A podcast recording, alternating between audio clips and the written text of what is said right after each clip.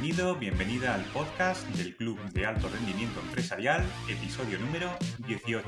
Un podcast en el que te contaré todo lo que a mí me hubiese gustado que me contaran cuando comencé con mi empresa. Cada semana hablaremos sobre marketing digital, estrategias de negocio, ventas, productividad, inversiones y todo aquello que necesitarás como emprendedor o como empresario ya consolidado para mejorar tu conocimiento y hacer mucho más rentable tu empresa. Te contaré todo lo que a mí me ha ayudado a ser mejor empresario y mejor persona y contaremos con la ayuda de otros empresarios y empresarias que nos darán otro punto de vista y nos ayudarán a resolver todos aquellos problemas con los que nos enfrentamos en nuestro día a. Yo soy Fran Rubio, empresario consultor de negocios online y hoy vamos a hablar sobre estrategia de ventas con Pepe Cabello.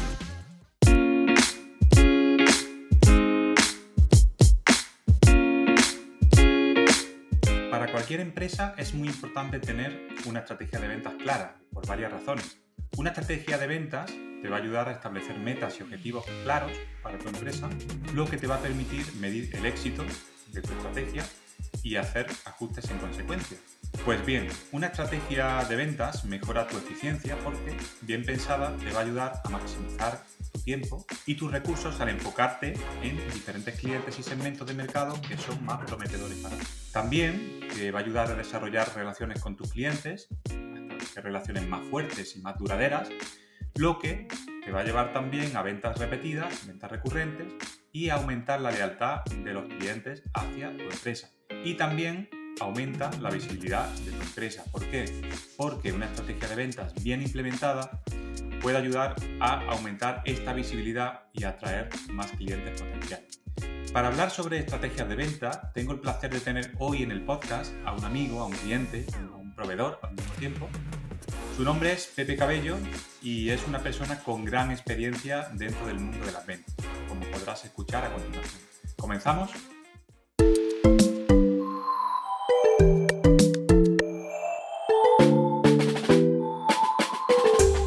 Pepe Cabello es emprendedor, es coach de, empresarios emprendedores, es profesor en, el Instituto de Posgrado CEO San Pablo de Andalucía y es autor de ocho libros, promotor de, salud y bienestar en, en otro de sus negocios, presentador, conferenciante y muchas cosas más de las que vamos a hablar a lo largo de esta entrevista.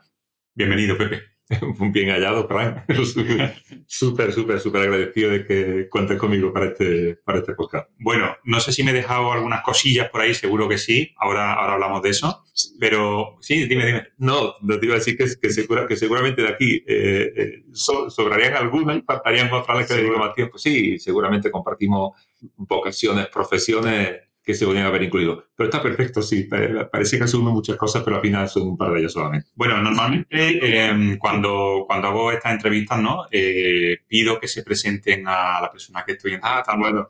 Y que nos cuente un poco más a fondo a qué se dedica. No solo eh, a qué se dedica, sino quién es, ¿no? Un poco, un poco esa es la idea.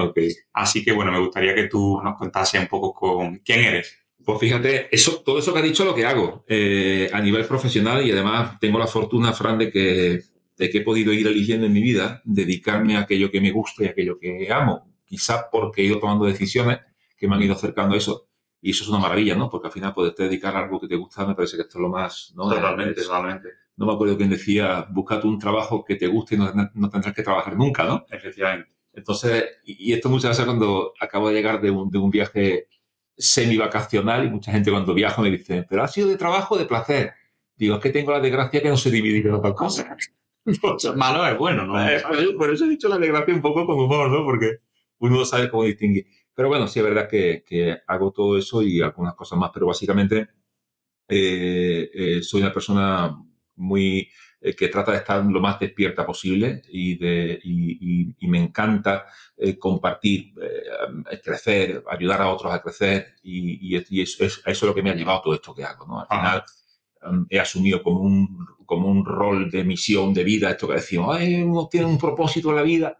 Bueno, pues el mío es despertar, ¿no? Ajá. Fíjate, el otro día me preguntaban en un congreso, necesito presentarte y, con una sola palabra, dime una sola palabra que te defina. Y dije, coño, pues un despertador de todo un tipo. O sea, ¿está bien? Eso es una buena, un despertador. Eso sería una buena definición de eso. Y Pepe, eh, ¿cómo empezaste tú a trabajar, cómo empezaste en el mundo de los negocios? Porque tú tienes un recorrido bastante, bastante largo e intenso, ¿no?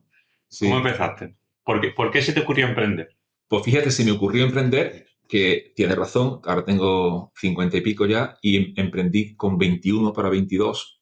Pero yo creo que emprendí por dos razones. La primera porque vengo de una, de una herencia paterna, eh, emprendedor, mi padre es emprendedor, es un pyme, y yo respiré esa educación de, trabajar para uno mismo. Eh, nunca, nunca vi a mi padre tener un jefe y eso al final es su educación. O sea, uno está donde está por la educación que tiene, ¿no? Por lo que aprendió. Sin embargo, fui empleado de mi padre, con lo cual al final, en cierta forma, también viví mucho tiempo bajo, el, bajo la tutela de un jefe, bajo, bajo su, su jefatura. Incluso otro un par de trabajos más que también tuve, ¿no? En una experiencia de casi de emprendimiento, ¿no? Porque con 19 años me fui, recién terminada la mili, me fui a Lanzarote un año a buscarme un trabajo, pero es un modelo de emprendimiento, porque montarte en un barco. Aventura, ¿no? A la mm, total aventura es un modelo de emprendimiento. Pero lo que me hizo, fíjate, emprender de verdad, ya de decir, este es mi momento, fueron dos, dos momentos muy claves, ¿no? Es obvio que ya estaba todo cocido, ¿no? La educación de mi padre me había llevado a, tener esa mentalidad de emprendedor o de autónomo, ¿no? Más que de emprendedor. Pero hubo dos momentos en, esa, en esas edades, en los 18, 19, conocí un par de personas que estaban emprendiendo un modelo de negocio del que hoy vivo también y me, y me gustó mucho, me gustó mucho todo el modelo de emprendimiento que ofrecían, el modelo educativo y tal, me enganché mucho con ese tema y coincidió también que un muy buen amigo mío de la época, Miguel Ángel, hoy se dedica a algo totalmente diferente al mundo de los negocios, a algo súper curioso, eh, es un tipo al que quiero mucho, y él acababa de emprender un proyecto como vendedor, eh, como comercial, en una empresa muy fuerte, y me encantó el estilo de vida que comenzó a tener ¿no? Ser un tipo que, ya no solamente porque empezó a ganar más dinero de la media, que por cualquiera... Ah, interesante Interesante, interesante. Era una época en la que pues, cualquier persona ganaba 100.000 pesetas o 120.000 pesetas, o, ¿no? Ya era un, montón de dinero. Eso, y yo me acuerdo que él me iba de ganar 500.000 mm, pesetas, 3.000 euros, ¿no? Una cosa así. Y yo wow, eso es un montón de dinero. Pero ¿sabes lo que más me gustó? Esto que te voy a decir, igual deja en evidencia muchas cosas pero me motivó mucho que no madrugaba, tío. Y eso, sí, aquello de que me decía, no, no, yo viajar, viajo incluso por las noches si hace falta, pero me levanto cuando quiero. Y aquello me sonaba a mí como al paraíso. Al paraíso, tío. Era una cosa como que... Y bueno, eso me reconozco que eso fueron, fíjate Que, que, tres cosas, ¿no? Un modelo educativo. Pues seguramente por eso creo tanto en, el, en, la mentalidad, en lo que hoy llamamos mindset. Eh, ese segundo punto clave, ¿no? Aquel modelo de emprendimiento que me compartió mi amigo Juan, Juan Rojas, que, que, venía hace un rato hablando con él por teléfono y que me volvió un poco medio loco, ¿no? Eh, eh, un modelo de emprendimiento muy basado en la educación, en el entrenamiento mental, en habilidades sociales. Aquello me enganchó mucho, me hizo enamorarme del, desarrollo personal, de, de, todo lo que hoy vivo. Y el salto final fue no madrugar, tío. no, fue el gran salto. Y a los casi 22, no sé si ya lo tenía cumplido o no, por esa fecha le dije a mi padre, papá, me, eh, creo que voy a dejar de trabajar para ti, me apetece emprender, hacerme autónomo. Y mi padre siempre fue de los que dijo, tírale. Eh, y yo, pues hasta aquí seguimos. Que no todos lo hacen, ¿eh? porque los padres siempre tienden a intentar proteger a... ¿no? y tener intentar que tengan un trabajo entre comillas normal ¿no? Sí. y más seguro ¿no? Que sí porque ser emprendedor no es muy normal no sé si es normal o no, pero a los padres con esa mentalidad a veces no, lo entienden, ¿no? No lo entienden y, siempre lo que quieren es que tengas un trabajo fijo, que te cases, que tengas tu coche y al final es un poco lo mismo de siempre, ¿no? Pero bueno, los emprendedores al final... Pero es normal, ¿eh? Venimos de un, ellos sí vienen de un modelo donde tener un trabajo fijo, una casa, tal. En otra época también. Eh, claro, es normal. Entonces las criaturas trataban, trataban de decirnos, oye, búscate esta forma porque esta fórmula funciona. Sí. El tema es que en pleno siglo XXI esa fórmula es obsoleta, no funciona. Yo estoy totalmente de acuerdo contigo. El trabajo fijo no existe, la seguridad no existe. Eh, pues eso, no sé. Totalmente, totalmente. Por eso creo mucho en el modelo del emprendimiento. Y la educación, al final, fíjate qué bonito, ¿no? He conseguido eh, unir y vivir de estas dos cosas que tanto me gustan, ¿no? El, emprendimiento y la educación. Con tu empresa Diamond Building, ¿no?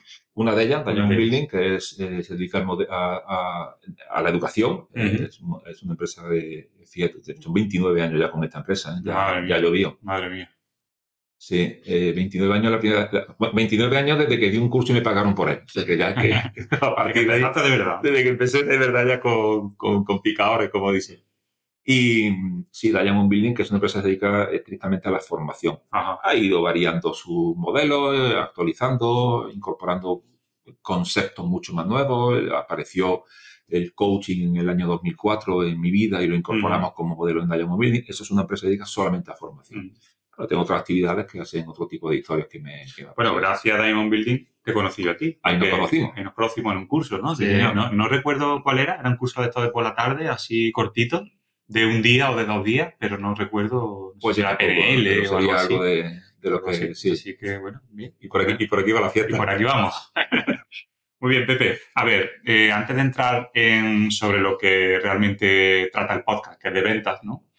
Eh, también suelo preguntar algunas veces a algunas personas que pasan por aquí eh, sobre lo que han hecho bien y lo que han hecho mal, ¿no?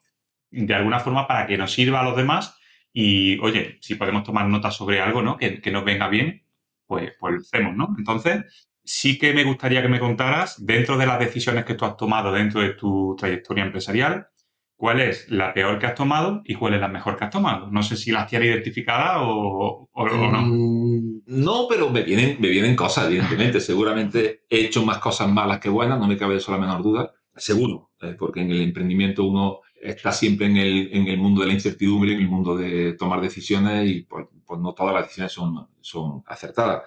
Eh, sobre todo acertadas a juicio del que las mira, a juicio interno yo considero que todas han sido acertadas, exceptuando una, fíjate que cuando piensas en, cuando me preguntas cuál ha sido la peor, voy a empezar por ahí, terminamos con la mejor, vale, por aquí. un poco positiva. por lo malo. Sí. Quizá una de las peores cosas, cosas que he hecho, igual han sido un par de ellas, pero una de ellas que me viene rápidamente a la cabeza ha sido no saber, y esto me ha costado mucho disgusto, no saber despedir a tiempo como emprendedor. Ajá. Hace poco escuchaba al doctor Isaac Adices, decir que el latino comete un error muy grave y es que contrata rápido y despide lento. Es que hay, eh, eh, eso es un error, porque lo correcto sería contratar lento y despedir rápido. Claro. pues es uno de los mis grandes errores. A veces no he sabido, y esto me ha costado relaciones, esto me ha costado disgusto, me ha costado pasarlo muy mal, me ha costado... Y dinero.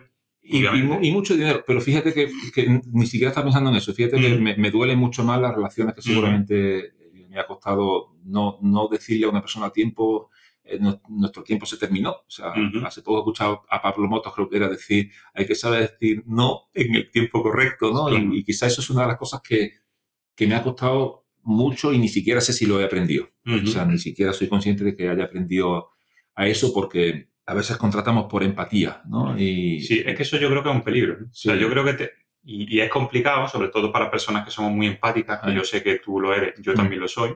Cuando contratamos a una persona, nos cuesta muchísimo despedir, pero porque nos ponemos en la piel del otro. Ya. Y entonces, ahí el buen empresario, entre comillas, ¿no? Lo que tiene que saber un poco distinguir entre lo que es eh, la empresa y lo que son las relaciones. Sí. Y eso muchas veces es complicado. Es A mí me pasa, ¿eh? Te pasa. Me pasa también. Pues, pasa que no, ah, quizá no he tenido que contratar tanto como tú. En algún momento aprenderemos, quizá. Pero, pero sí, sigue pasando, sigue pasando. Bueno, ¿y la mejor?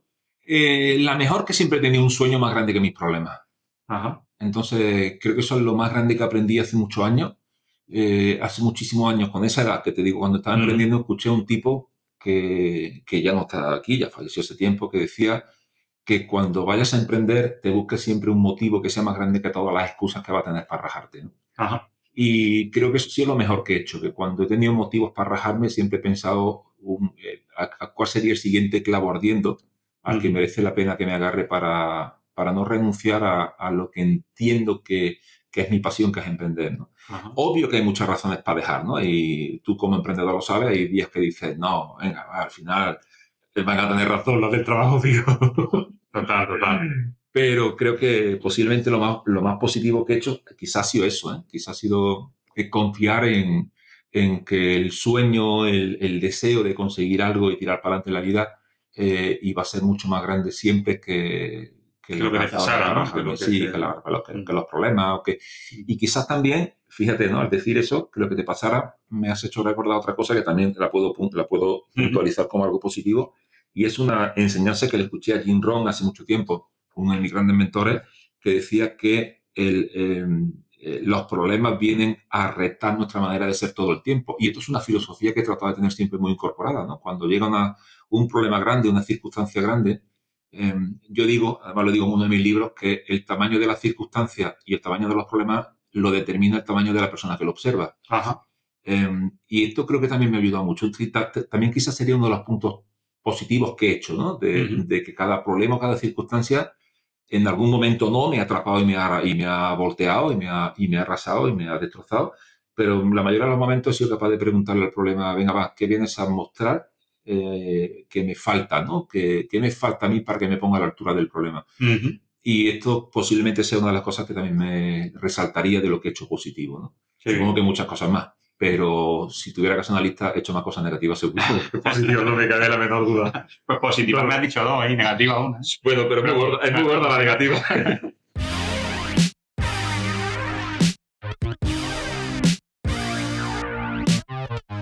Eh, Pepe, em, vamos a hablar ya un poco sobre, nos metemos un poco en el mundo de las ventas, ¿no? Que, que, estoy seguro que tú tienes mucho que contarnos y, bueno, yo he aprendido contigo ventas, porque tú nos diste un curso aquí, una, una formación a la empresa y he aplicado muchas de las cosas que tú nos contaste, ¿no? Y me han funcionado, por eso sé que, que funciona, ¿no? Y, por eso quería que estuviese aquí, ¿no?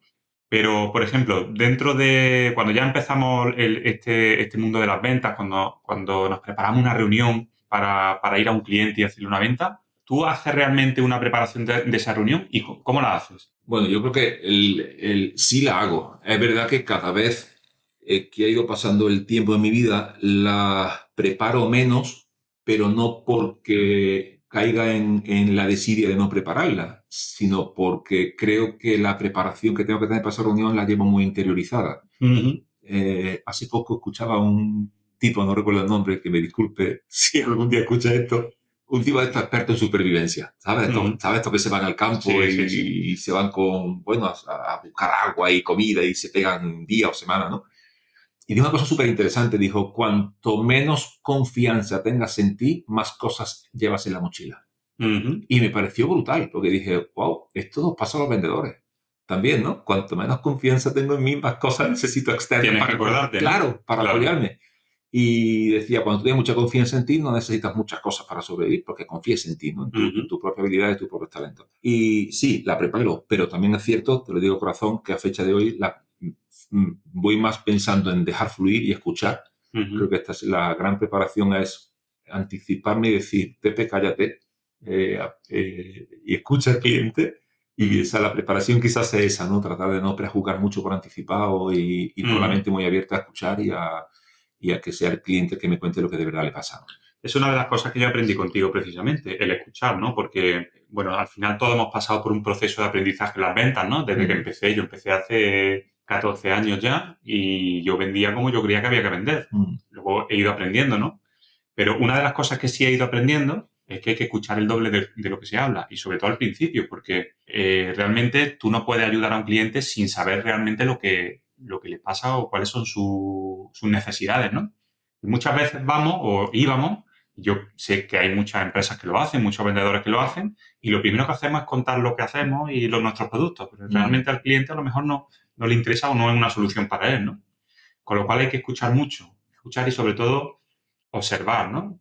Yo creo que es una clave también, observar eh, su, su, forma de hablar, como sus expresiones, ¿no? También. Sí, totalmente. ¿verdad? Es lo que llamamos escuchar con los ojos, ¿no? Efectivamente. escuchar con los ojos, escuchar con la mirada.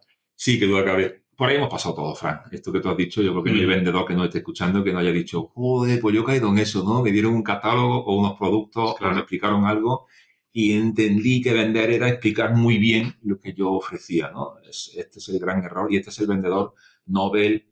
No, cuando digo Nobel no significa que lleve poco tiempo. He visto vendedores 20 años en el mercado explicando productos. Digo, mm. madre lo parió. O sea, no, no, no, lo entendió 20 años después, ¿no? Que es esa fase que decimos, que tú manejas muy bien, que es hablar de eh, características, ventaja o beneficio, ¿no? Entonces, mm. a medida que el vendedor avanza en su profesión y la va comprendiendo, va avanzando en estos tres conceptos, ¿no? Mm. El vendedor Nobel Nobel en cuanto a falta de conocimiento y de, y de, y de profesionalidad en la, en, la, en la, venta, va a hablar de características de ese producto. Efectivamente. ese producto. Sí. Mira qué producto tengo, mira qué bueno es, ¿no? Sí, sí. Uno, de mis, uno, de mis, maestros, Fernando, decía eh, que son los vendedores de peine antiguos, ¿no? Tengo un peine, tengo un peine, tengo un peine. Y si le ofreces peine a los calvos, no hay problema, uno caerá, ¿no? Y, y, habla de las características del peine o del champú, qué sé yo, ese tipo de cositas así. Sí, sí, sí. ¿Cómo va entendiendo que eso es, eso es lo que menos le importa a una persona?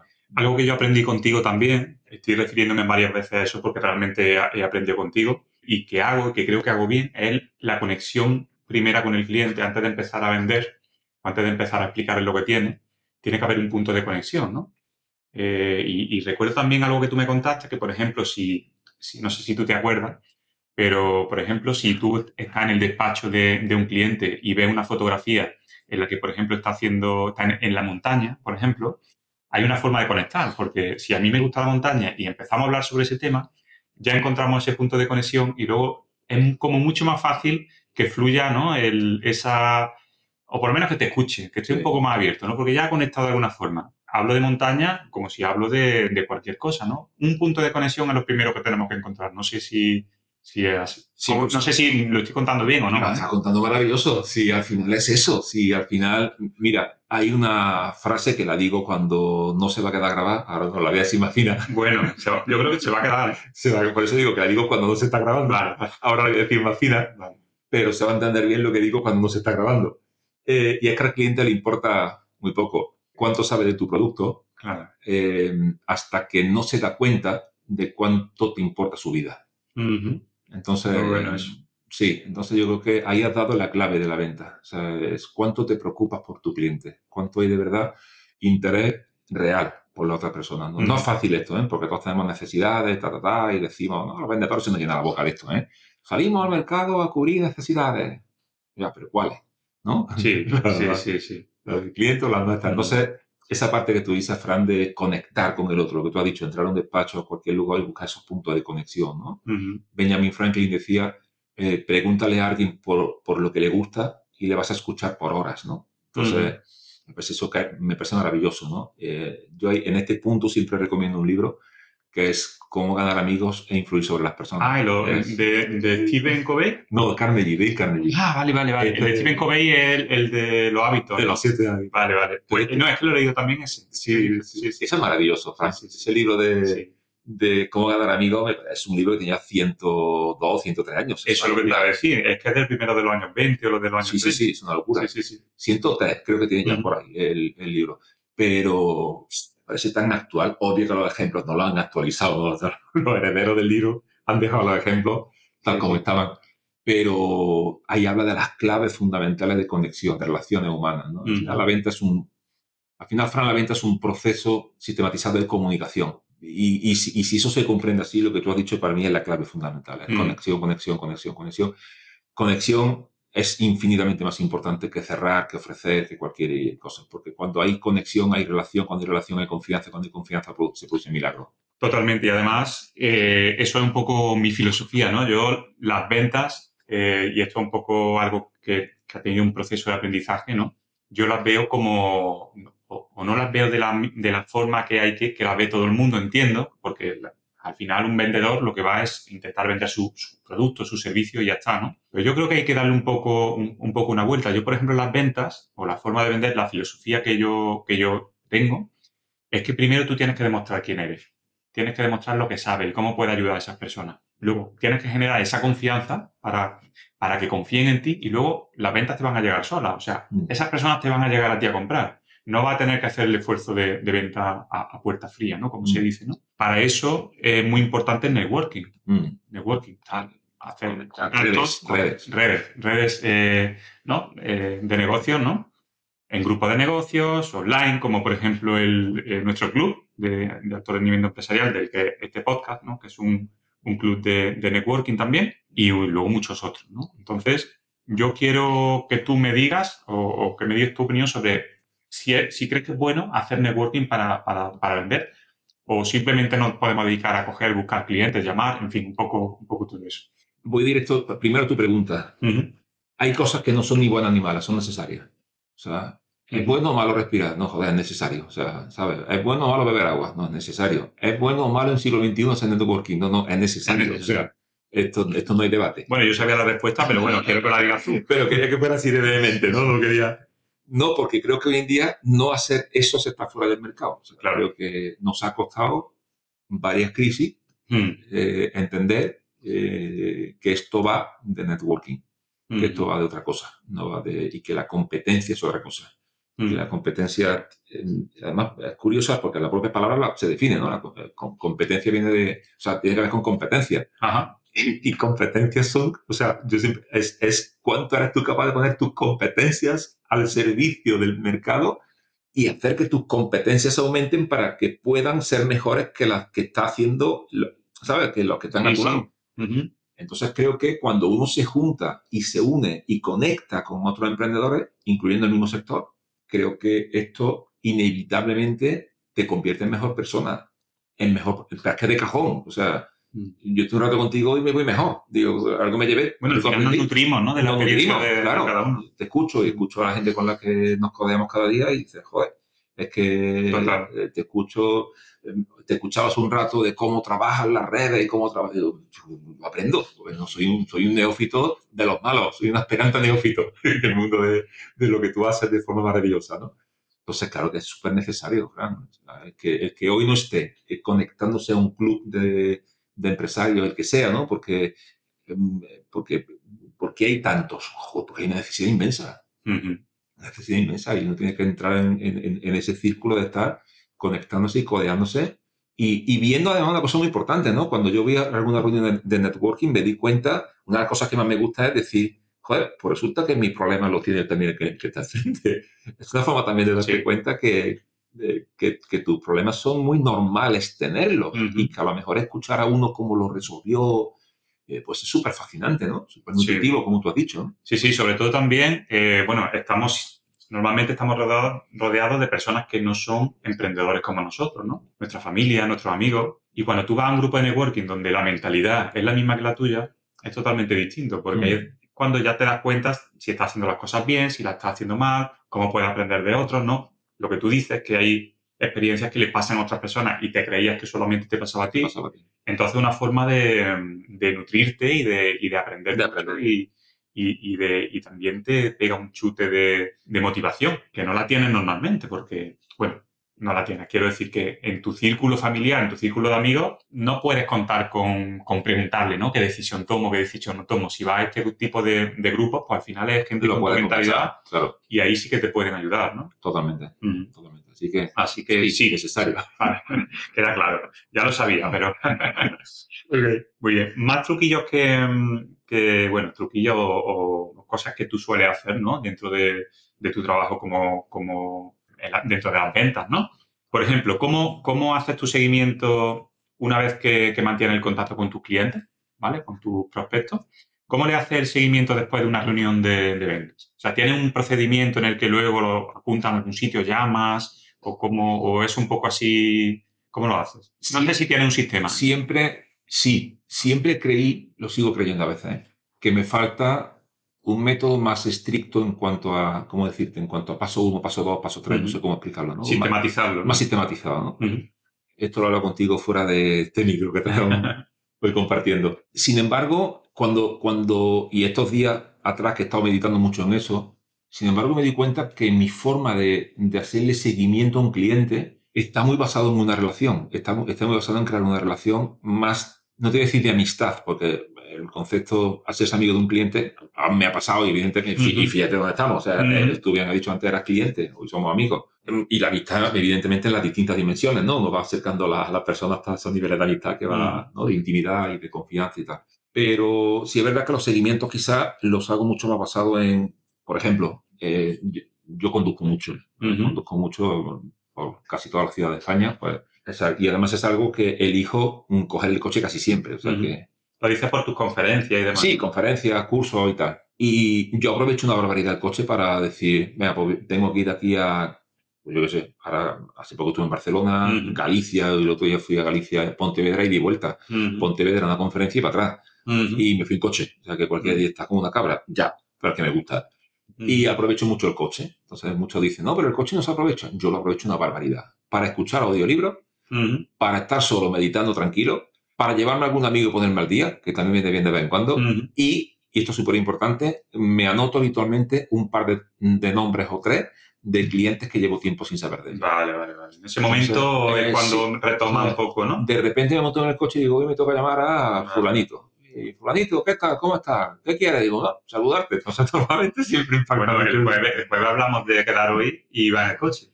Ah, sí. De vuelta. Iba claro, en el coche de Barcelona, ¿cierto?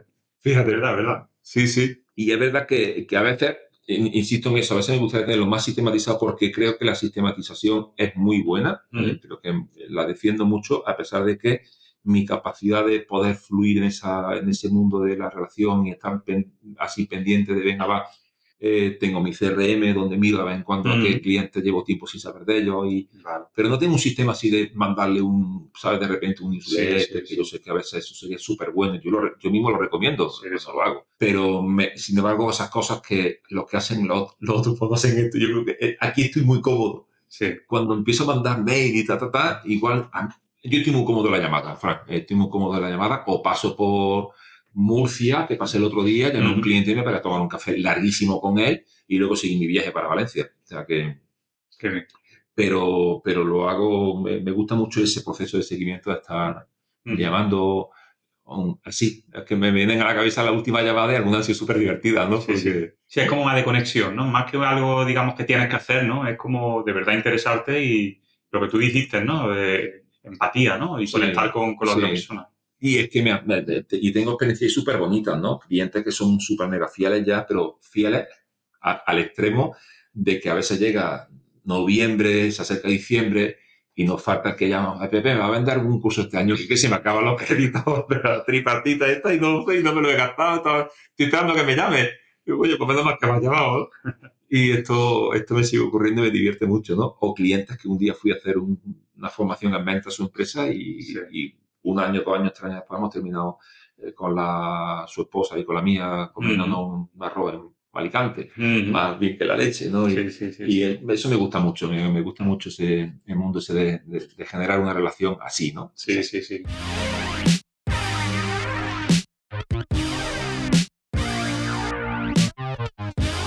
Pues mira, yo déjame que si, te- si no te importa voy a compartir un, una- un truquito que yo hago cuando, cuando conozco a alguien, ¿no? En el, hablando de networking, ¿no?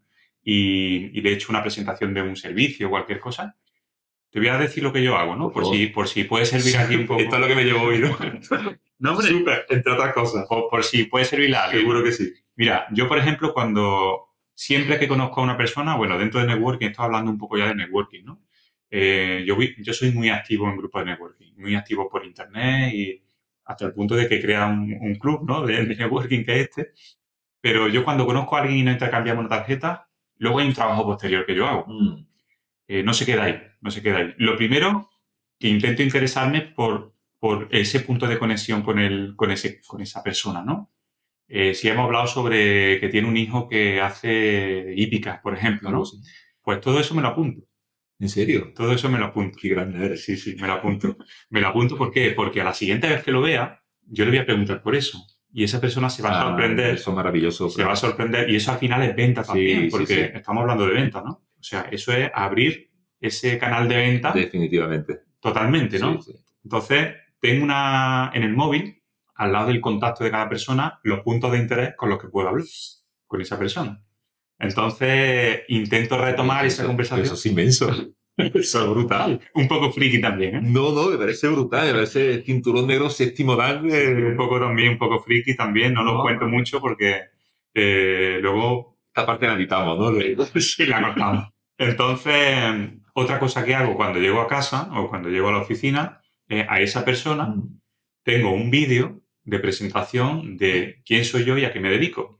Y ese vídeo está personalizado con el nombre de esa persona. ¿Por qué? Porque he grabado un vídeo genérico y luego he grabado ciento y pico vídeos pequeñitos con la introducción con el nombre. Fuerte, ¿en serio? Tanto para hombres como para mujeres, ¿no? Entonces, eh, si yo te conozco a ti en un sitio de networking, tengo ya un vídeo hecho, preparado, en el que dice, hola Pepe, el otro día nos conocimos, no sé qué, no sé cuánto, yo te quiero explicarte quién soy. Y ahora ya te cuento toda mi, mi trayectoria. Qué. En un minuto, dos minutos, le cuento un poco, ¿no? Y también intento conectar en redes sociales y que nos sigamos y, y, en fin. Lo digo porque cuando vamos a reuniones de networking, mucha gente lo que hace solamente es, oye, nos conocemos, tal, la tarjeta, y se queda ahí. Y eso no es networking. Mm. Eso es conocer a una persona. Pero hacer networking de verdad es conectar más allá de, de esos momentos. Entonces, bueno, qué maravilla, me parece brutal esto un poco por si a alguien le puede servir o darle alguna idea. No, seguro, me parece un nivelazo brutal. Y, y bueno, eso una cosa que también sería, sería importante, en esto que estás diciendo, me parece brutal, de verdad. O sea, felicidades porque me parece que cualquiera que esté escuchando está, está pensando, joder, esto sí que es tomarse en serio la profesión de, o, hacer networking de verdad, ¿no? Mm. Eh, yo quizá en esos puntos de, cuando conoces a alguien, lo que, lo que estoy haciendo últimamente, y algo que he aprendido de personas como tú que, que hacéis eh, marketing a un nivel eh, muy profesional, es pues, de repente regalar algún ebook de los que he escrito o alguna cosita así. Entonces me limito a, hacer un mail, de repente, imagínate, no voy a una reunión de este tipo, de networking o un congreso, y, y, de repente, pues, a mí me gusta escribir, como sabes, ¿no? Tengo varios ebooks y tal, entonces, pues eso, agradecer el tiempo que nos conocimos y tal. Yo uso mucho también tarjeta digital, desde que descubrí, desde que descubrí el concepto de la tarjeta digital, para mí es maravilloso porque la que yo uso me, es muy fácil meterse en el móvil del otro muy rápido, que se queden todos tus datos grabados.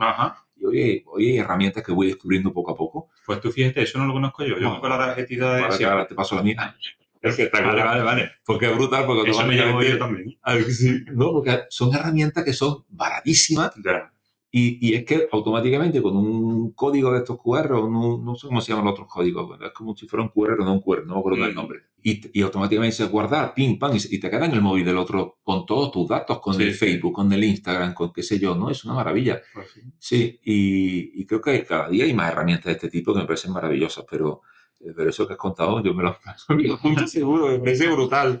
lo, he visto, la, lo he visto en las películas, ¿no? Los políticos, esto que llevaban la, la tipa al lado y le decía, esta es no sé quién, la tienes que hablar no sé cuánto. Ya te digo que, es un poco friki por mi parte también, ¿eh? pero bueno, yo me gustan mucho las relaciones y tomármelo en serio y, al final conectar y, y, como soy muy empático también, claro, al final, ahí, es, ahí es la mitad de la venta. Sí, sí, sí, total. Ahí es la mitad de la venta. Funciona, funciona, funciona muy bien. Hablando de, de, este tipo de habilidades, ¿no? ¿Cuáles, ¿Cuáles consideras, Pepe, que son las habilidades, cualidades o cualidades que, que son clave para, para, tener éxito en las ventas? Aparte de esta empatía, de esta conexión, ¿no? Que, que hemos hablado. Bueno, yo creo que, que te guste la gente. Yo creo que esto es uno de las... Se puede ser empático sin que te guste la gente, ¿no? Me acuerdo, siempre que digo esto, me acuerdo de un, de un, amigo mío que era muy empático, pero cuando terminaba los cursos me miraba y decía, vamos allá, vamos allá. No me gustaba la gente yo creo también la perseverancia, yo creo que la, profesión de la perseverancia. Totalmente, sobre todo en las ventas, ¿no? Sí, la profesión de la perseverancia, no de la insistencia, ¿no? Eh, que para mí hay una distinción ahí brutal, ¿no? Pero sí de la perseverancia, de seguir el palante de siempre, ¿no? El mm. tengo que seguir y tal, y buscar estrategias para seguir y tal. Después, otra habilidad que creo que es importante es la capacidad de una autogestión emocional importante, ¿no? Porque al final la profesión del no. Y, joder, pues no todo el mundo lo lleva bien, ¿no? Cuando te dicen no eh, muchas veces, ¿no? Sí. Yo tengo un, eh, sabes que tengo otro modelo de negocio donde, donde hay que presentar oportunidad día a día y mucha gente empieza y dice, ay, voy a emprender este modelo de negocio que es barato porque no me, cuesta, no me tengo que gastar 60.000 euros en montar un negocio y tal. Y al cabo del mes, es que ya me han dicho que no 10 veces. Digo, madre mía, lo que le queda a esto por aprender, ¿no? Ya.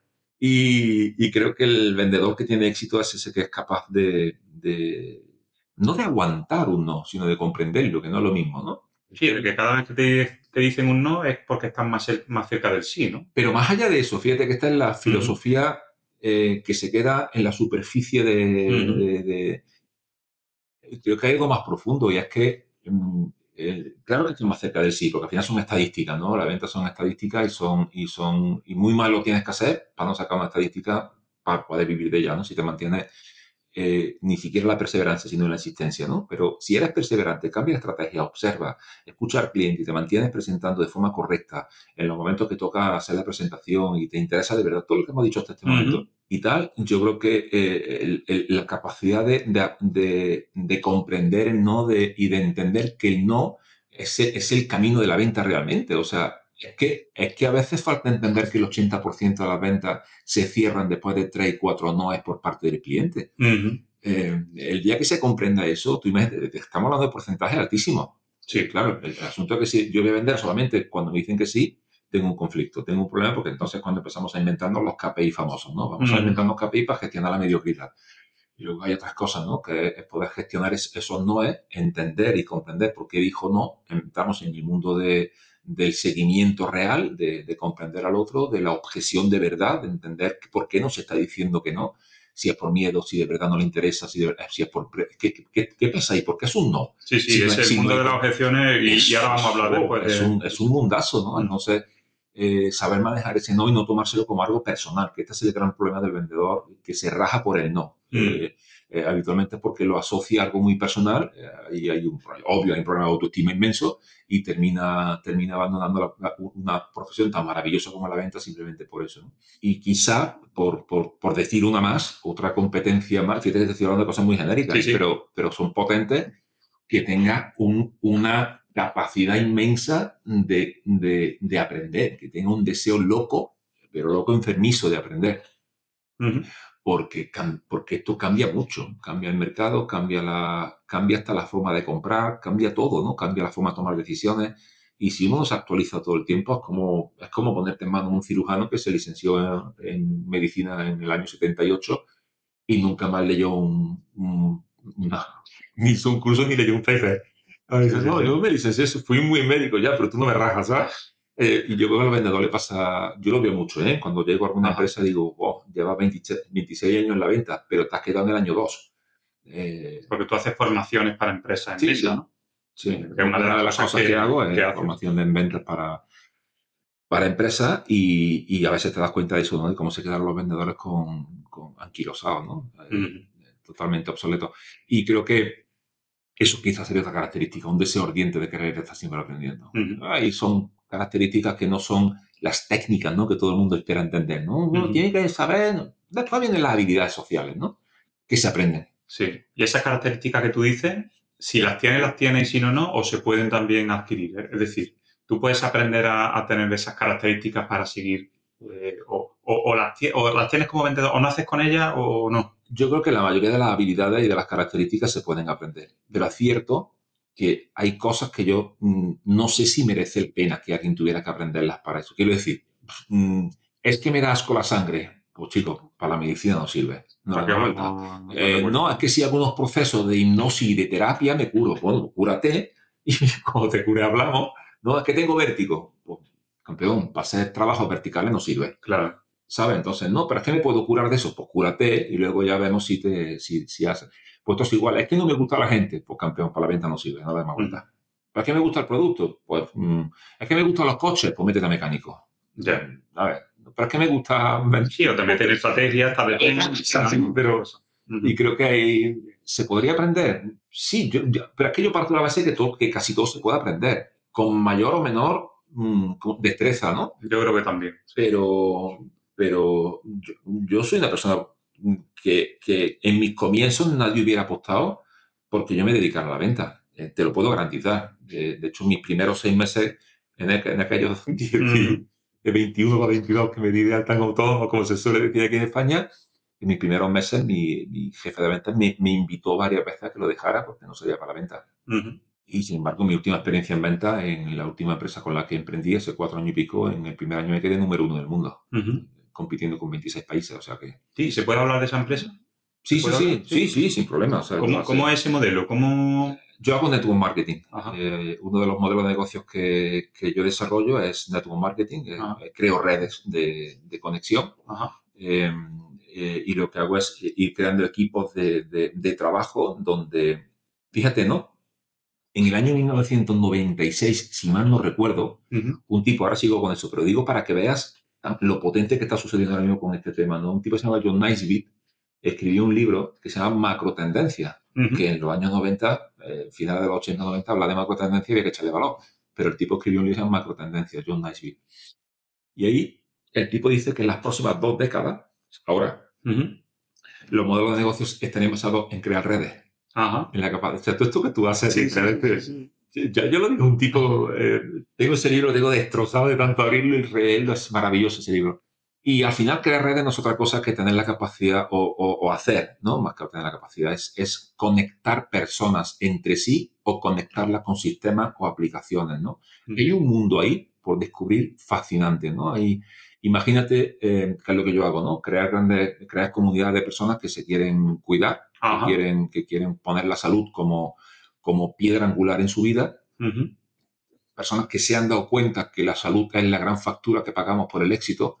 No hay gente que dice, mira qué empresa tengo, ya, pero está hecho mierda, ¿no? O sea, hay que, hay que decir eh, y frenar de, alguna forma, ¿no? Eh, sabes que siempre digo que no hay negocio ni trabajo que merezca como factura una familia, una salud, una vida, ¿no?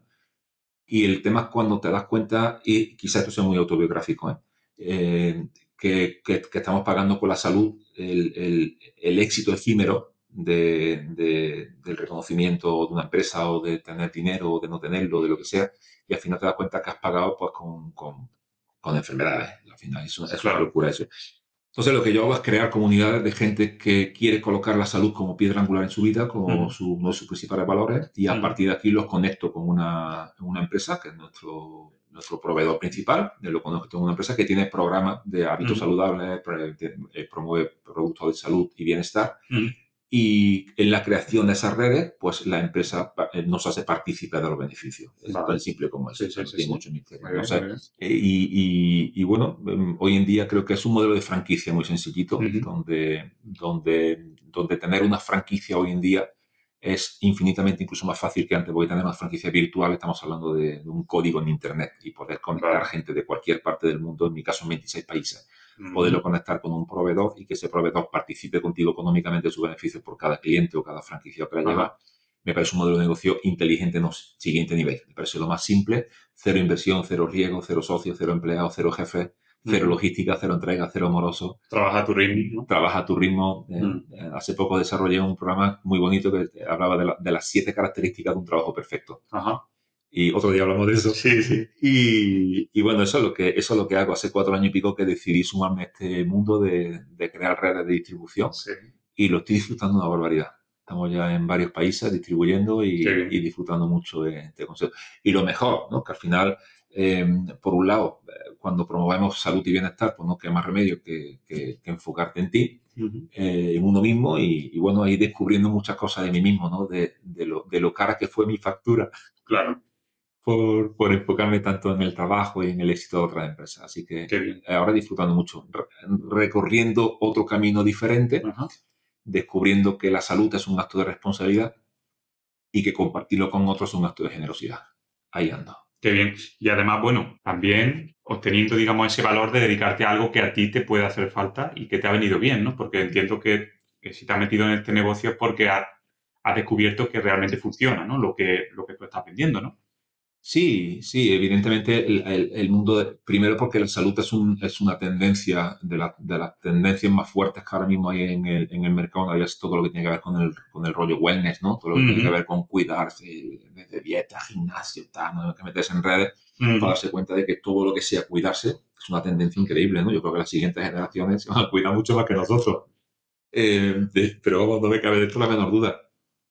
Y segundo, obvio, claro, cuando tú, cuando tú comienzas a promover algo y te das cuenta que, que, que por promover algo tan hermoso como cuidarte puedes ganar eh, dinero y además de una forma recurrente o residual, que creo que también es una forma muy inteligente de hacer dinero. Nuestra mentalidad está muy, muy, ¿cómo se dice? Muy encajonada en, en, tener ingresos lineales, ¿no? En tener que estar tú presente para poder generar una fuente de ingresos, ¿no? Pero bueno, tú y yo sabemos que hay otras fuentes de ingresos que no son lineales, residuales, indirectas, pasivas, mil formas de poder generar. Recurrentes, ¿no? Que no es lo mismo que pasivo. Eso es. Eh, pasivo es muy complicado. hay, hay, que trabajar. Hay que trabajar. Para tenerlo. Pero bueno, hay formas hoy en día de, de, generar. Yo, cuando yo hablo de este tema, siempre hay. Eh, verdad que siempre ando recomendando, recomendando libros, ya, ya he mencionado uno o dos, no sé lo que habremos dicho ya pero hay un libro muy bonito de Robert Kiyosaki que se llama El negocio del siglo XXI. Y es un libro que abre mucho la cabeza a entender que hay negocios que están al lado nuestro y no los vemos porque nuestra forma de ver la vida es eh, muy del siglo XX, muy ochentera, digo yo siempre, ¿no? Es una expresión que uso, digo. Esa forma de mirar es ochentera. Hay que dejar de escuchar a Tina Turner, que hay otra música ahí. Muy bien. Me encanta, ¿eh? Pues eh, yo conozco ese negocio del que estamos hablando, ¿no? y la verdad que que sé que te va bien, que funciona, funciona bien. Si hay alguien interesado interesada, ¿no? Entiendo que puede contactar contigo, sí, sí, sí, que le explique un poco en qué funciona, en, qué consiste, cómo funciona y demás. Y, Sí, sí, como modelo de emprendimiento y como modelo de venta es maravilloso. Y bueno, y después ahí hemos tenido también la fortuna de crear todo un sistema educativo que no podía faltar en mi parte educativa, todo un modelo educativo con un programa que se llama Diamond Academy, en fin, hemos creado un programa educativo gratuito además donde le ofrecemos un programa de formación gratuita a toda la persona que se acerca. Así que claro que sí, que Qué bien. Qué bien. bienvenido a siempre. O te funciona o aprendes, ¿no? O, sí, lo peor que te puede ocurrir es que aprendas. Muy bien.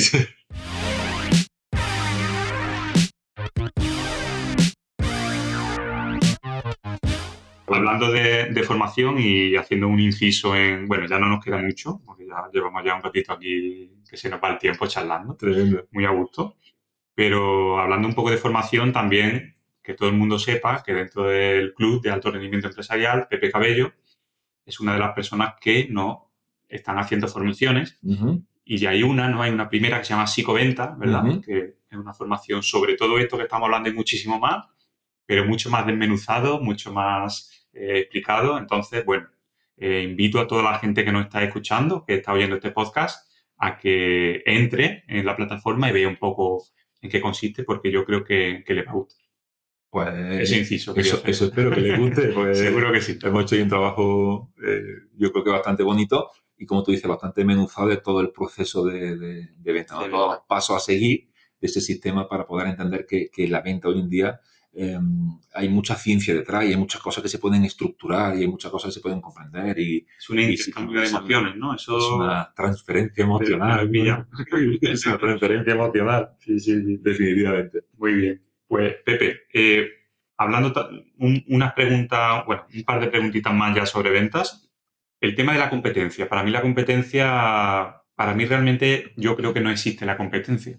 Yo creo en la competencia, ¿no? Al final es encontrar una empresa como la tuya con tu misma mentalidad y cooperar, ¿no? Yo, por ejemplo, en los grupos de networking hay empresas como la mía Mm. y nosotros estamos colaborando entre nosotros, ¿no? Porque no, no tiene sentido. Yo no veo, hay cliente para todo el mundo, ¿no? Lo que hay que asociarse y, y, y así se crece más, ¿no? Pero cuando, si realmente eso no lo puede hacer y hay una competencia, al final tienes que intentar vender más que, que la otra empresa, ¿no? ¿Crees que mm, competir con el precio es una buena idea? ¿Es una buena estrategia? No, definitivamente no. Eh, competir por precio es, es un suicidio colectivo. Y siempre, siempre hay uno que va a estar más loco que tú. O sea, Total. siempre hay uno que está dispuesto a suicidarse antes que tú. Entonces, Sí, o que su precio hora, coste-precio hora es más barato y puede sí, sí, avanzar. de- desde que el precio sea más, tenga más margen y pueda abaratar más, pero que también hay gente más loca que tú, que igual vendes por debajo con tal de, ¿no? Sí. Eh, yo creo que es, una, es, un, es un error inmenso competir por precio, definitivamente, o sea, pero definitivamente. Fíjate, te voy a contar una anécdota, no sé si tenemos tiempo para Sí, sí, sí, sí, claro. Me acuerdo una vez que, me ha pasado mucho, ¿eh? Porque eh, en, mi, en, en mi sector de la formación, pues, precio hay mucho. Ahí tiene gente desde, mm, bueno, mucho precio, ¿no? Y me- evidentemente muchos clientes me dicen, no, Pepe, a ver si me puedes quitar un poquito de tanto y tal, porque la competencia ¿no? lo tiene pues, X más barato y tal. Y es verdad que a veces pues, uno dice, mira, va, hagámoslo, qué sé yo, lo que sea, porque interesa, por estrategia, porque se está tratando de meter, a- por mil historias, ¿no? Pero en un 99% de las veces trato de decir, mira, hagamos una cosa, el precio no lo vamos a tocar.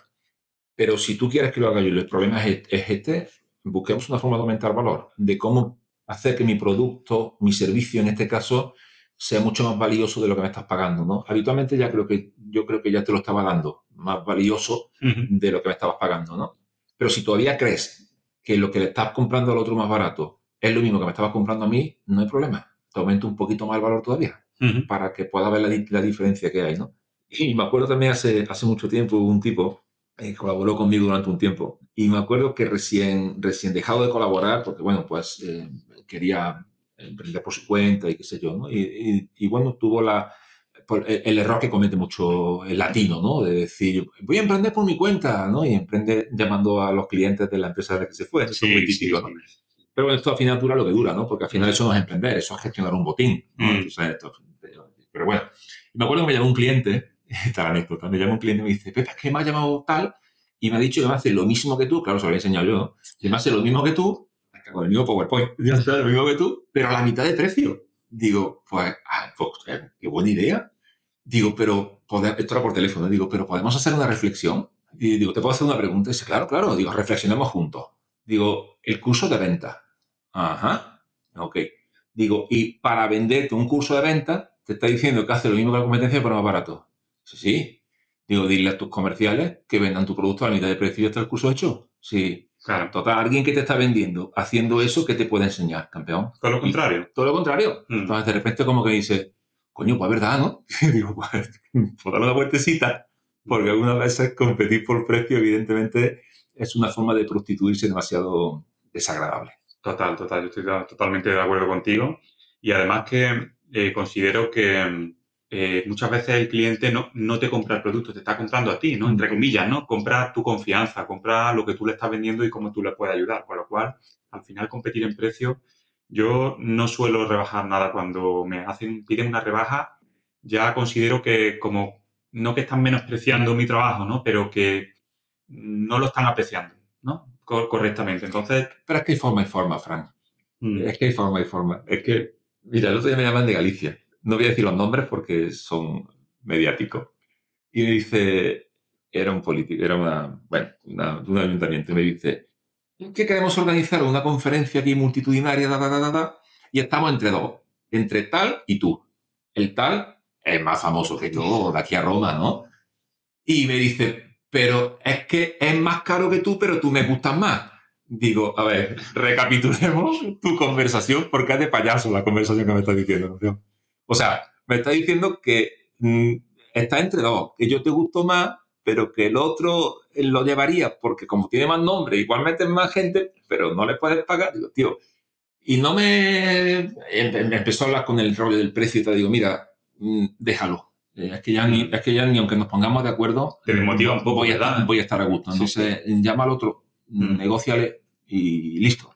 Pero, sin embargo, eh, también en la misma época me llama otro amigo de Galicia, que Mm. seguramente escuchará el post, porque estoy seguro que lo escuchará, y, y además sabe de qué estoy hablando, y, y, me- y- organiza un congreso maravilloso y, sabe que el primer día que dejo el teléfono y, empezamos la- de, de la parte donde digo, mira, escúchame una cosa, sé lo que significa organizar un congreso, sé cómo está, yo voy, mm, olvídate, o sea, págame el avión, págame la comida, invítame a comer un pulpo y nos tomamos una cerveza y luego ya veremos si hay, ¿no? O sea, yo creo, yo creo que el tema del, el tema del, del dinero y del precio está súper bien, todos trabajamos para eso, mm, pero hay formas. de- pero de luego, re- respondiendo y siendo vehemente con tu, en mi respuesta a tu pregunta, competir por precio es un suicidio colectivo, es una forma de prostituirse. total. Totalmente de acuerdo, totalmente de acuerdo.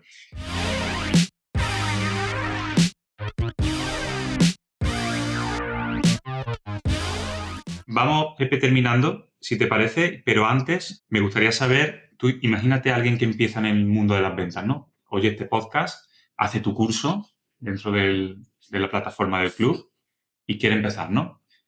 Pero está un poquito perdido, porque todos cuando empezamos estamos perdidos, ¿no? ¿Qué consejo es el que tú le darías para empezar en el mundo de las ventas y que no se desmotive por todo lo que hemos hablado antes? Ostras, que se apunte al cario. Hombre, eso es lo primero, pero entendemos que eso lo va a hacer. Eso lo va a hacer. Eso lo va a Hay que ser el consejo que te iba a dar. Eh, mira, el consejo que te voy a dar no es mío, es de Jim Rohn. Ujú. Que inviertas mucho más en ti que en tu profesión que, y en tu trabajo. Que la, la principal inversión sea así todo el tiempo en ti. Ujú. Este consejo no es mío, de, de, de- de Jim Rohn. O sea, Muy bien. dedica, dedica todos los recursos que puedas a ti. Todo el tiempo. Te refieres a enseñanza, a tu crecimiento personal, a tu crecimiento personal. educación, a lectura, o sea, mete en tu presupuesto un porcentaje de dinero que sean libros, eh, eh, apúntate a cursos, o sea, que la principal inversión seas tú, tú, tú, tú, tú, tú, tú, o sea, riega el jardín todo el tiempo. Ujú. Eso es- así lo decía Jim Rohn, decía que, que la, la principal inversión tienes que ser tú. Si, si tú no entiendes eso, vas mal. Muy bien, muy bien. Así que tiro de, de mi maestro Jim. Oye, pues me parece muy interesante y, y veo que, que yo también estoy haciendo parte bien porque es algo que, que suelo hacer, así que me, me alegra, me alegra eso. Pepe, eh, si alguien quiere contactar contigo, eh, quiere mm, eh, hablar contigo en cuanto al, a este negocio que tú has hablado antes, ¿no? De, eh, que no es, de grupos de networking, ¿no? Mm. De, de network. o quiere aprender contigo en tu máster de coaching, Ujú. que, lo, que lo vas a hacer ahora en, en febrero, ¿no? Si no, sí, si no sí, fíjate, mal. hemos pasado ahí, ¡yu! pero una de las cosas que, de estas primeras cosas que decía, Sí. que hacía, sí, dirijo el máster de coaching de inteligencia emocional de CEU San Pablo, en Andalucía. Y si, bueno, cualquier persona que quiera contactar conmigo es fácil. eh, eh, o mi, te dejo mi correo electrónico, que es muy fácil, pc, las dos letras de mi nombre, pc, arroba, ppcabello.com, o sea, ahí está mi correo, mi web, ppcabello.com, eh, y si no, en cualquiera de las redes sociales de las que usamos las personas de 50 años, estoy en ella. En la, Muy en la de mi hija de 11 no estoy. Además eres muy activo en redes sociales. Yo, yo decía que siempre estás aportando contenido y conocimiento, ¿no? Y yo aprendo mucho contigo. Y bueno, sí que ahora en ppcabello.com está la parte del máster de coaching, Sí. que es súper, interesante, muy potente, estamos sí, avalado por la, por la universidad. No, no está avalado, es título propio. Título propio. Sí, es más, es más mucho más, mucho más. Y, y bueno, yo lo recomiendo, así que, oye, quien quiera contactar contigo, a través de esa. Pondré también el donde se está escuchando este podcast, pues pone abajo ya directamente el- la página web para contactar contigo. Y, Ok, maravilloso. y, oye, una, una última cosa antes de terminar. Mira. Acabas de sacar un libro. Sí. ¿Algo que nos puedas contar? sí. Bueno, me he quedado pensando porque digo, no fastidia que ya te he enterado que acabo de- que acabo de sacar otro. Es que, es que la semana pasada salió otro ah, otro. sí, Ah, sí, pues sí. no me habías contado. De hecho, eh, antes de ayer hablé con un amigo en común que me lo presentaste tú para que me lo termine de maquetar. Ah, bien, bien, bien, bien. Sí, se llama Cuídate, el nuevo. Ah, bien, Cuídate, bien, bien. tiene que ver con, con hábitos saludables. Pero el que- del que tú me hablas eh, es la fuerza del coraje. Ajá, La fuerza del coraje. ¿Lo has leído ya? Pues estoy en ello. Pilla, es una forma de decir una por la página 2. Está bien. Este, la fuerza del coraje. Bueno, es un libro que, que lo escribí con mucho, con mucho cariño y con mucho deseo de ayudar a la gente. Fíjate, cuando nos confinaron, eh, entendí que, que, que venía una época que ya tocaba de, de miedo de miedo, de miedo y además, bueno, pues eh, por no hacer el cuento largo, porque la entrevista no iba para esto, pero entendí que me tocaba aportar algo sobre gestión del miedo. Entonces el libro es un, es un ensayo sobre gestión del miedo, eh, con mis características, con, con, con mi forma de hablar, con mi forma de explicar las cosas, simple, sencilla, con alguna que otra palabrota que se me escapa en el libro y no la querido corregir. Y, y sobre todo con mucho rigor, ¿no? Al final eh, lo que tiene que ser. Es un libro eh, que, que va directamente a trabajar eh, la gestión del- de, esta emoción tan hermosa y tan poderosa que es el miedo. Y tan necesaria. Y tan necesaria. Pero si la sabemos gestionar de forma correcta, es Claro. muy bueno. Sí. Eh, el asunto es cuando el miedo se apodera de nosotros. El libro tiene, es interesante, hablo de qué es el miedo, cómo nos afecta, cómo nos afecta, cómo nos afecta el sistema inmune. Y después planteo dos estrategias. Una, un cúmulo de estrategias este, defensivas de cómo protegernos de lo que yo llamo el virus del miedo. Y por otro lado, estrategias ofensivas, cómo atacar y cómo armarnos de, de de- de- herramientas Ujú. para poder gestionar el, el miedo en esta época tan llena de incertidumbre, que es la Mm. palabra clave en, en la época que estamos viviendo, Mm. incertidumbre, que además es un catalizador del miedo. Así que ahí eh, desarrollé este, este libro que, que estoy súper contento. La verdad es que uno siempre cuando le das el nombre dice, coño, más ha sido el más bonito. Bueno, pues, de- después de, sí, este ya era el, el octavo y estoy súper contento con él. Así que Muy bien. ¿Y dónde se puede encontrar? en mi propia página web me lo pueden pedir Vale. y si no en cómo vas a Por dejar correo, mi- mi- ¿no? mi- mi- por correo ahora mismo no, no hay otra forma de poderlo Vale. en breve sí pero ahora mismo ahora mismo ah, directamente con, con mi empresa Genial. Oye, Pepe, pues, oye, yo no sé tú, yo he pasado un rato súper agradable y una conversación aquí como amigos, ¿no? Sí. Estado muy, muy a gusto. que ser. y te agradezco mucho que te hayas pasado por aquí, por el, por el podcast. Sé que, bueno, que vas a aportar, que puedes aportar mucho dentro del mundo de, de las ventas, el mundo del coaching, el mundo de, de, de los negocios en general, ¿no? Y bueno, quiero tenerte cerca por aquí para, para que vayamos, vaya apareciendo por el club. Eh, hay previstas algunas cositas contigo, ¿no? De algunos Zoom en directo, algunas cositas así un poco que nos vamos a develar ahora.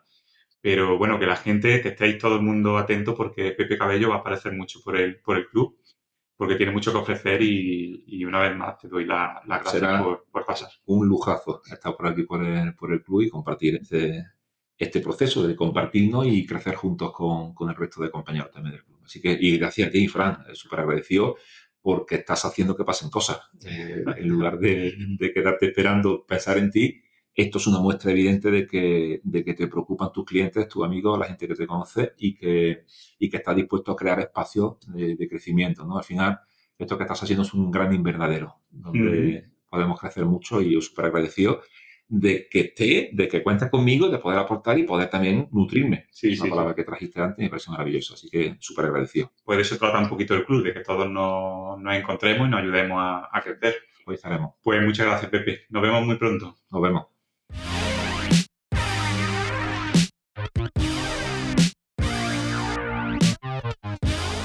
Bien, pues finalizamos ya este primer episodio del 2023 episodio del podcast del Club de Alto Rendimiento Empresarial. Y dicen que, va a ser un año duro, eh, con la recesión, la guerra de Ucrania, aumento de los tipos de interés que ya todos estamos viendo, el paro, más cosas que van a venir.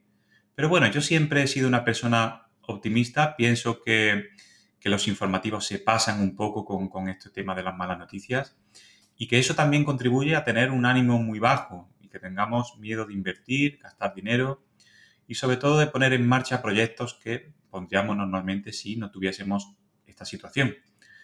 Personalmente pienso que ante cada adversidad o dificultad tenemos una oportunidad. Lo que hay que hacer es buscarla o más bien eh, descubrirla. En estos tiempos que corren veo súper ventajoso el poder pertenecer a una comunidad de emprendedores, comunidad de empresarios o de directivos, en la que nos apoyemos día a día que aprendamos de la experiencia de, los demás. Nuestro club, Club de Alto Rendimiento Empresarial, está creciendo cada vez más y estamos ayudando a personas, a más empresarios y a más emprendedores a resolver esos problemas a los que nos enfrentamos en nuestro día a día. Además, estamos construyendo una gran comunidad donde nos estamos apoyando unos a otros, compartiendo esta mentalidad que tenemos, mentalidad emprendedora y empresarial.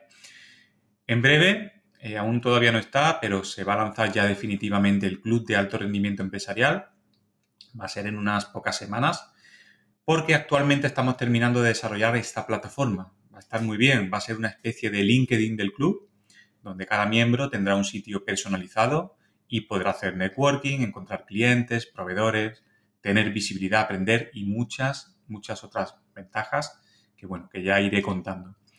Si no te quieres perder este lanzamiento, puedes apuntarte en la lista que tenemos abierta a día de hoy en www.clubdealtorendimientoempresarial.com. Si cuando ya eh, entres en esta web no está esta lista, ya estará directamente la página web del club, ¿vale? Donde vendrá toda la información sobre, sobre este club. Y la próxima semana pues tendremos más invitados, hablaremos de temas interesantes, asegúrate de, suscribirte al podcast en la plataforma donde lo estés escuchando para no perderte ningún episodio. Y como siempre te digo, si te ha gustado este podcast, te animo a compartirlo en las redes sociales o con alguien con quien creas que, le puede interesar. Y recuerda que no estás solo, no estás sola y que juntos podemos hacer crecer nuestras empresas, ya sea que estés empezando o que ya tengas un negocio establecido. Así que me despido hasta la próxima semana. Adiós.